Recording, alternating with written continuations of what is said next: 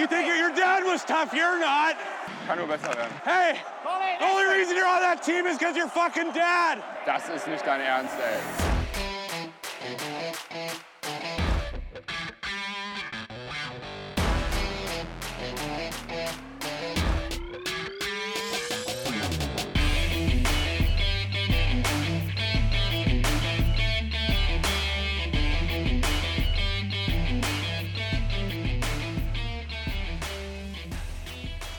Montagabend. Hier ist der Trash Talk. Hallo, liebe Leute, und herzlich willkommen zu unserem kleinen, kuscheligen DEG Familien-Podcast nach dem Heimspiel gegen Iserlohn. Hallo, Daniel. Hi, Milan, grüß dich. Und der andere ist auch da. Hi. Guten Abend, Milan. Guten Abend, Daniel. Guten Abend in die Runde. Ah, ja, äh, ja 3-1 Heimsieg gegen Iserlohn heute Abend. Ähm, wie fandet ihr es denn so? Hm, also für mich kein Highlight-Spiel, kein Spiel, von dem ich noch in äh, 100 Jahren meinen Ururenkeln erzählen werde. Äh, das Spiel ist für mich 100% Arbeitssieg, die äh, taktisch und individuell bessere Mannschaft äh, nutzt, wenn auch zu wenig die Vorteile, die sie sich erspielt hat. Ähm, ja, kriegt halt nochmal ein ärgerliches Gegentor, weil es kein grober taktischer Schnitzer oder ein Torwartfehler. Einfach Top-Reihe von Iserlohn trifft, fertig aus. Ja, und dann nimmst du das Spiel mit 3 zu 1 mit nach Hause, hast solide gespielt, hast, hast Puck und Gegner laufen lassen. Ich, also ich fand es jetzt nicht schlecht. Ich fand es gut, ich fand es solide. Ähm, also so kannst du viele Spiele tatsächlich gewinnen, meiner Meinung nach, wenn du dich so clever anstellst. Deswegen, ich finde es sogar, also es war jetzt unspektakulär, aber ich habe, ich gehe eigentlich mit einem positiven Gefühl gleich schlafen. Daniel, was denkst du? Ja, gut, positives Gefühl auf jeden Fall. Wir haben schließlich gewonnen. Da wäre alles andere auch ziemlich unangemessen und arrogant. Ähm, aber ähm, ja, in meinen Augen war es unnötig knapp. Also in meinen Augen hätten wir den Sack da schon früher zumachen müssen. Ich bin schon etwas kribbelig geworden, als Iserlohn das 2-1 gemacht hat und dann direkt danach wieder mit Vollgas nach vorne und mit der nächsten Chance. Da dachte ich, die werden doch jetzt wohl nicht. Und dann kam halt, ähm, ja, Jerome Flake mal wieder mit einem Puck aus der Luft in, in die Maschen ähm, an einem, wie ich finde, überraschend starken Jenike. Den hatte ich nicht so auf dem Zettel als so soliden Torhüter. Ich weiß aber gerade nur einfach einen zweiten Frühling seiner Karriere hat. Für mich war es bisher so höchstens durchschnittlicher DEL-Torhüter, aber im Moment spielt er echt saustark, wie ich finde. Also, Wobei man sagen muss, er, er, ist noch nicht so stark, wie er letzte Saison war. Das mag war, sein. Also, da war er noch stärker und ähm, ja, ich bin auch immer, habe ich aber, glaube ich, letzte oder vorletzte Folge schon mal gesagt. Also finde ja. ich gar nicht mal so verkehrt an diejenige. Absolut. was mir am meisten gefreut hat, eigentlich, was ist die wichtigste Erkenntnis, äh, unser Penalty-Killing funktioniert wieder. Auch gegen die Topscorer-Reihe der deutschen Eishockey-Liga. Die aber nicht ganz so Topscorer-Reihe wäre, wenn es da nicht das muntere Scheibenschießen vor, ich glaube, zwei Wochen gegeben hätte. Welches Scheibenschießen meinst du? Das 6 zu 5 in Iserlohn, das wir nach Overtime. Ach so, das. Das, ja, ich erinnere mich. Ich meine, solche Spiele gehören auch dazu, aber die haben halt, das Spiel hat, glaube ich, für allein die Top-Reihe von Iserlohn jeweils drei, vier oder vielleicht sogar fünf Punkte ausgemacht. Ähm, also für jeden Spieler.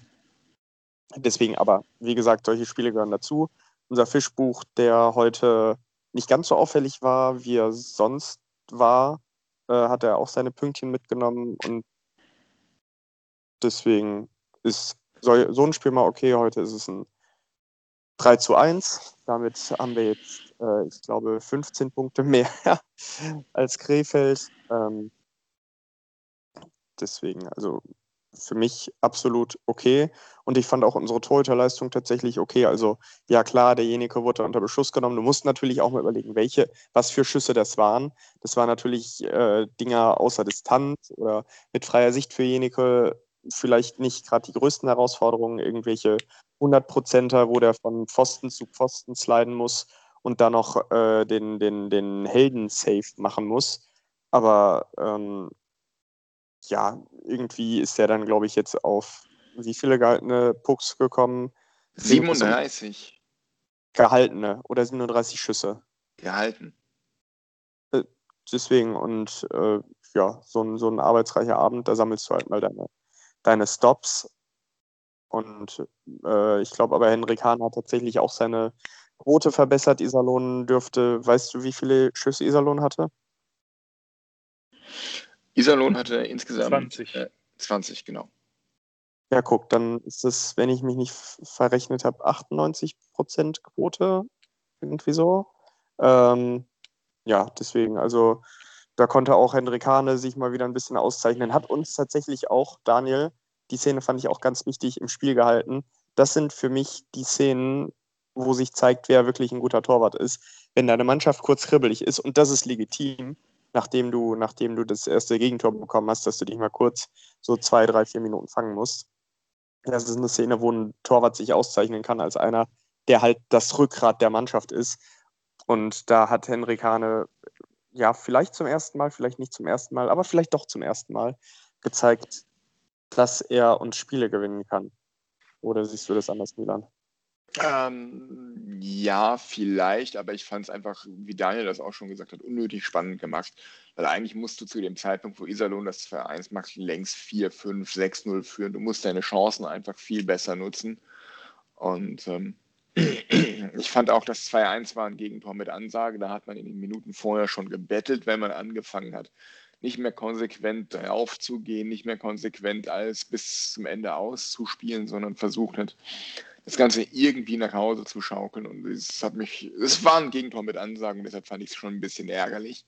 Und das ist auch das, was mich so ein bisschen ärgert bei dem Spiel, wo ich sage, zum einen die Chancenverwertung ist, es war eine absolute Katastrophe.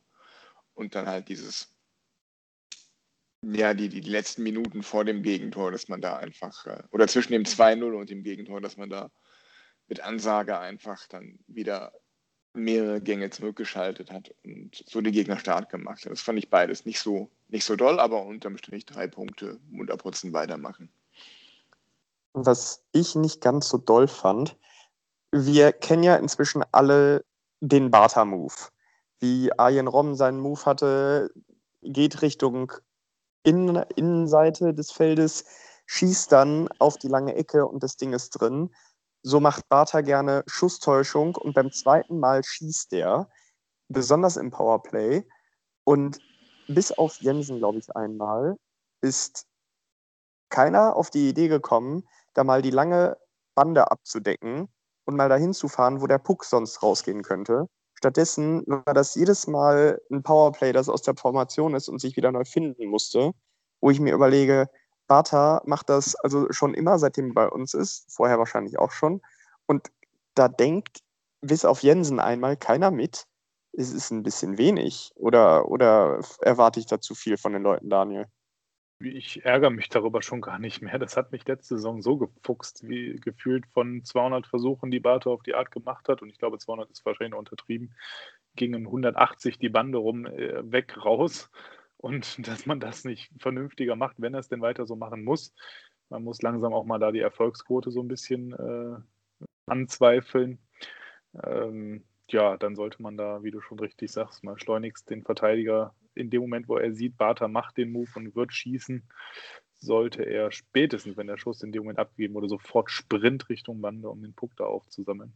Ähm, ja, schade. Was mich aber viel mehr äh, irritiert ist, dass mir die DEL-App gerade anzeigt, dass der ISS-Dom in Wuppertal ist. ich war ja schon lange nicht mehr da, aber dass der jetzt in Wuppertal ist, ist mir neu. Und mir fällt auf, das Schussverhältnis 40-20 ist die alte Postleitzahl von Mettmann. 40-20 Mettmann. Ach, und wir haben halt übrigens ein Unterzahltor geschossen. Sollte auch nicht unerwähnt bleiben. Ja, ein sehr schönes fand ich von Eugen Alanov. Ja, das war tatsächlich ganz gut, also ganz clever gemacht und war aber auch das, was wir brauchten in dem Moment. Weil ja. fünf ging nicht viel und dann muss man halt nutzen, dass die Iserlohner pennen. Und dann finde ich, hat man einmal mehr gesehen, dass Eugen Alanov auch für uns ein wertvoller Spieler sein kann. Ich werde nicht müde, es zu betonen. Also gerade unsere deutschen Neuzugänge, äh, Fischbuch, Alanov, Karatschun, haben es mir doch sehr angetan dieses Jahr. Auf jeden Fall. Und genauso wie das der, der Anschlusstreffer für Iserlohn zum 2-1 mit Ansage war, war das ja auch ein Unterzahltor mit ansagen, wenn man gesehen hat, wie schwer sich Iserlohn da in diesem Powerplay getan hat, den, den Spielaufbau zu gestalten und wie oft wir da vor dem Tor schon kurz davor waren, da mit 1 auf 0 oder 2 auf 1 zu gehen. Ähm, auch da haben sie quasi umgebettelt. Und ja, war okay. Kenny Olem fällt mir dazu ein, fand ich heute stark. Zwei schöne Vorlagen zum 1-0 und 2-0. Ähm, und freut mich auch für ihn. Wird ihm sicherlich gut tun. Absolut. Der hat ja neulich sein Spiel gehabt, wo man gemerkt hat, irgendwie jetzt ist scheinbar der Knoten für ihn geplatzt. Der ist in der Saison angekommen. Und seitdem liefert er, muss man einfach so sagen. Ja. Wer mir heute auch ganz positiv wieder aufgefallen ist, also mit jedem Spiel ein bisschen mehr, ähm, hat ja auch nicht ganz so viele Spiele in den letzten Jahren gemacht, ist Kyle Kamiski. Also wie der skatet, schnell, gewissenhaft, also gewissenhaft im besten Sinne in der Umschaltbewegung. Das ist schon, schon toll. Tut mir ein bisschen leid, dass heute keiner seiner Chancen gemacht hat. Waren natürlich auch keine 100%er, aber was, was der Junge abliefert, was der Junge arbeitet, ist schon, das ist schon sehr solide, finde ich, oder? Ich, ich finde ihn erstaunlich schnell, muss ich sagen, wie schnell der vorne ist und dann auch wieder hinten das Backchecking macht. Also Respekt. Ja, ich habe das Gefühl, der hat ein paar Spiele gebraucht, um sich an das Kreissystem zu gewöhnen und sich in der Mannschaft äh, einzufinden. Man merkt jetzt so langsam nach und nach äh, seine Qualität, da bin ich voll bei dir. Also ich finde auch, er setzt sich selbst und damit auch das Team immer besser in Szene. Definitiv. Ja. Dafür habe ich Willst in meinen Augen. Ja. Ja. Sa nee, sag doch. Äh, ja, ist nicht, dafür. Sag. Dafür habe ich so ein Stück weit ein, ein, Sorgenkind im Moment und das ist für mich Bernhard Ebner. Ich weiß nicht, der fällt überhaupt nicht positiv auf, fällt hin und wieder mal leicht negativ auf, aber auch nicht so oft. Klar, jetzt kann man sagen, das ist natürlich gut, wenn ein Spieler nicht auffällt, gerade als Verteidiger, aber ich meine, wir kennen ihn aus den letzten Jahren. Er hatte auch immer mal offensiv seine Akzente. Ich finde, dieses Jahr sieht man offensiv von Bernhard Ebner nichts. Einfach nichts. Was ist mit Bernhard Ebner los? Ähm, also, um noch, um noch kurz äh, das von gerade mal anzufangen und zu beenden, als du gerade äh, anfingst mit äh, Kamiski hat sich an Kreis gewöhnt, äh, dachte ich, du sagst jetzt an das Kreisliganiveau gewöhnt. ähm, nee, aber äh, bei Bernhard Ebner bin ich tatsächlich bei dir. Der ist im Moment sehr, ähm, sehr Marian Basani-mäßig unterwegs. Ähm, nur, dass man von ihm halt offensiv mehr verlangt. Zumindest, zumindest tue ich das. Also natürlich jetzt nicht äh, jeden Spiel den, den äh, Headlon-Slapper von der blauen Linie, der dann an Freund und Feind vorbei äh, ins Kreuzeck fliegt. Aber doch zumindest mal so, ein, so einen cleveren Pass in die Schnittstelle. Äh, ich, ich, also es ist mir nicht aufgefallen, bis du es jetzt gesagt hast, Daniel. Aber tatsächlich, ähm, ja, irgendwas, irgendwo fehlt da was. Aber ähm, für mich ist Ebner auch ein Spieler, der sehr stark Kopfspieler ist. Wenn es bei ihm läuft, dann hat er auch wirklich ein paar gute Spiele hintereinander, wo der seine Assists sammelt, ähm, wo der vielleicht auch mal ein Tor macht, wo der seine Zweikämpfe ganz ohne Probleme gewinnt. Und wenn er verunsichert ist, ist er verunsichert. Und dann, dann kannst du auch, glaube ich, auf den einreden, wie du möchtest.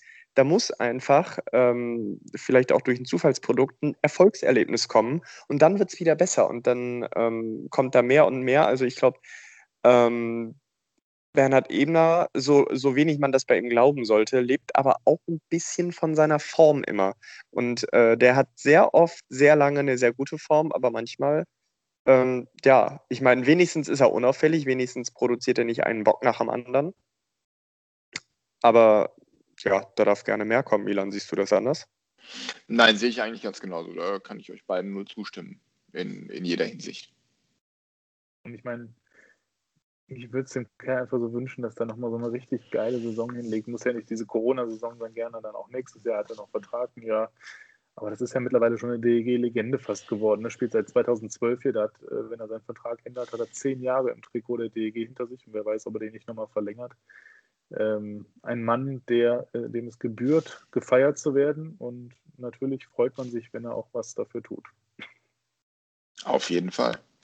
Gefühl, er tut nichts dafür? Oder er tut zu wenig? Zu wenig im Moment. Äh, was, was würdest Tut du er zu wenig oder hat er bei dem, was er tut, einfach kein Glück? Mir fällt er nicht auf. Ich sehe ihn auch nicht mal in irgendwelchen Aktionen, die ja in meinen Augen irgendwie äh, das Glück mal erzwingen würden. Also vielleicht ist es das, was André eben sagt. Das finde ich passt ganz gut zu seiner Spielweise, wenn man ihn so sieht. Im Moment wirkt er wenig selbstbewusst, wenig Selbstvertrauen, vielleicht ein bisschen außer Form aktuell. Kommen vielleicht so viele Kleinigkeiten zusammen. Und äh, ja, ich wünsche es dem Kerl einfach, dass er aus seinem kleinen Formloch, was, was ich zumindest irgendwie meine zu sehen, äh, kann auch völlig falsch liegen, ist eine subjektive Wahrnehmung, aber äh, hoffe ich sehr, dass er da rauskommt. Das hoffen wir alle. Ja, Ignaz, wenn du zuhörst. Also wir drücken dir tatsächlich ernsthaft die Daumen, weil also zumindest äh, für mich und ich glaube für Daniel kann ich da und für Milan mitsprechen.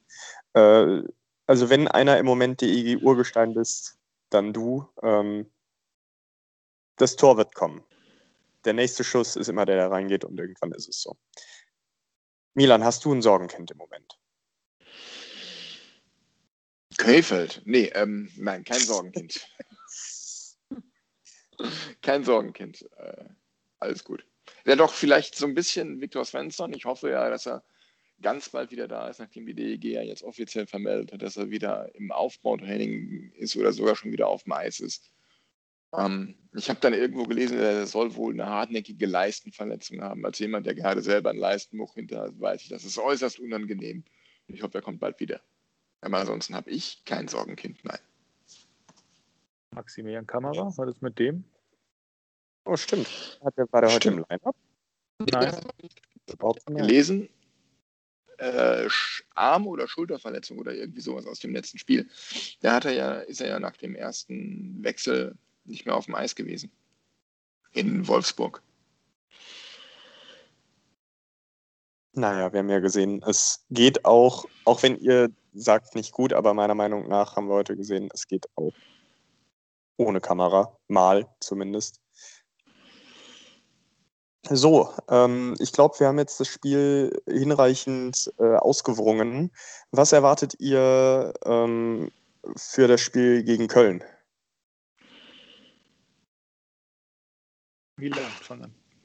Also für das Spiel gegen Köln erwarte ich äh, mindestens zwei Punkte. Also ich erwarte drei Punkte, nicht zuletzt, weil Köln morgen auch erstmal noch in Berlin spielt und somit einen Tag weniger Pause plus Reise nach Berlin in den Knochen hat. Mit Sicherheit eine etwas äh, weniger gute Vorbereitung auf das Spiel, als wir es haben. Köln weiterhin defensiv hochgradig anfällig, noch nicht so 100% in der Saison angefangen, äh, angekommen. Klar haben sie jetzt noch verstärkt, aber trotzdem für mich drei Punkte, ganz klar. Ich habe Also- es gerade offen. Maxi Kamera und Alex Karachun haben Schulterprobleme. Ah, Aber Karatschun hat ja heute gespielt. Ja, Maxi, Kamera, Kamerakind Maxi noch nicht. Wieder. ja, vielleicht auch geschont für das äh, zumindest emotional wichtigere Spiel gegen Köln. Warum nicht? Ähm, Ja, Kleine Also- Frage an euch. Ja. Ähm, So eine kleine Wettfrage für die Zukunft. Welches Team wird denn das erste sein, was gegen Krefeld verliert? Iserlohn. Schöne Antwort. Äh, schöne Antwort. Also eigentlich, eigentlich ist die IG für sowas prädestiniert. Ähm, der Aufbaugegner der Nation, ähm, eigentlich in jeder Sportart im Fußball ja auch manchmal ganz gerne. Hm, boah, wer könnte, wer könnte denn so, wer könnte denn so einen verkackten Tag erwischen, dass da gar nichts zusammengeht? Ich, ich versuche mir gerade die Spiele vorzustellen, deswegen rattert das bei mir gerade so. Das kann, das kann eigentlich, kann das Köln erwischen, das kann die Wundertüte Wolfsburg erwischen. Also ich würde Ja. sagen, außer Bremerhaven und Berlin kann das jeden erwischen. Ähm, ich, ich glaube tatsächlich, ich glaube tatsächlich aber Bremerhaven, weil die, äh, Krefeld ist halt so unorthodox und auf einmal führen die da 2-0. Äh, keiner weiß, wie es passieren konnte. Wahrscheinlich standen alle Krefelder Spieler gerade im eigenen Drittel und da ist ein Tor gefallen für Krefeld. irgendwie ganz krumme Dinger und Bremerhaven lässt ungewollt von seinem Game Gameplan ab und dann, äh, ja, deswegen, also Bremerhaven kommt für mich nach wie vor ganz stark jetzt, über die... Jetzt, wei jetzt weiß ich gerade, wie das passiert. Und zwar... Okay, Nostradamus. Lass und es... zwar, lass es äh, letzte Spielminute, es steht 0 zu 0. Und bei einer angezeigten Strafe gegen Krefeld äh, will ein Bremerhavener Spieler an die blaue Linie zurückspielen, aber steht keiner und der Puck geht ins eigene Tor. Das passt. Ja, genau. Und, und auf dem Weg, das Ding reinstochern zu wollen, rutscht ein Krefelder noch aus und kriegt deswegen das Tor nicht gut geschrieben. Ja. Aber Ding wird, für mich ist auch Iserlohn übrigens äh, das Team der Stunde. Okay, aber, aber tatsächlich, Daniel, äh, schöne Frage. Also, Und an der Stelle noch eine große, wirklich von Herzen große Gratulation an Krefeld für den DEL-Startrekord. Ich freue mich. ja, Ja, ich bin auch äh, ganz, ganz stolz. Also, ich, wenn ich basteln könnte, hätte ich euch jetzt was gebastelt. Wenn ich backen könnte, hätte ich euch was gebacken. Aber so ähm, gibt es, wie in allen euren Spielen, nichts. naja, äh, Mittwoch gibt es dann KIV 10 zu feiern. Das ist doch auch was Schönes. Haben wir, haben wir, wann war denn KIV 9? War nicht gestern KIV 9? Nee, ich glaube, gestern war KIV 8. Ja, dann ist, dann ist Mittwoch KIV 9. Ja, sehr gut. Ja, aber die, die KIV Ja. 10 wieder, die kriegen wir. Ob uns ein Krefelder zuhört, Bestimmt der Holger Kuhlmann. Hallo Holger. Schöne Grüße. ja, immer dran denken. Bleib cool, Mann. Ist, ist cool, man. die gute alte Milka-Werbung. Ähm, alles klar. Dann, bevor sich alle denken, ist ja zum Es Mäuse. ist- Es ist spät. Genau, Daniel, hast du noch, hast du noch etwas auf dem Herzen zum Eishockey, was du loswerden möchtest? Oh, da könnte ich Stunden erzählen, aber es ist zu spät. Ich wünsche euch eine gute Nacht. Vielen Dank fürs Zuhören und wir freuen uns jetzt schon aufs Derby. Milan, du.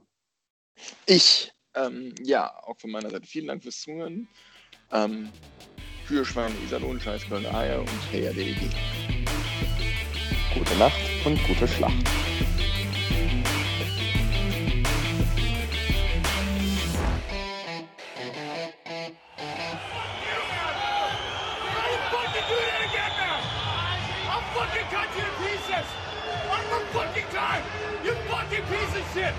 That's so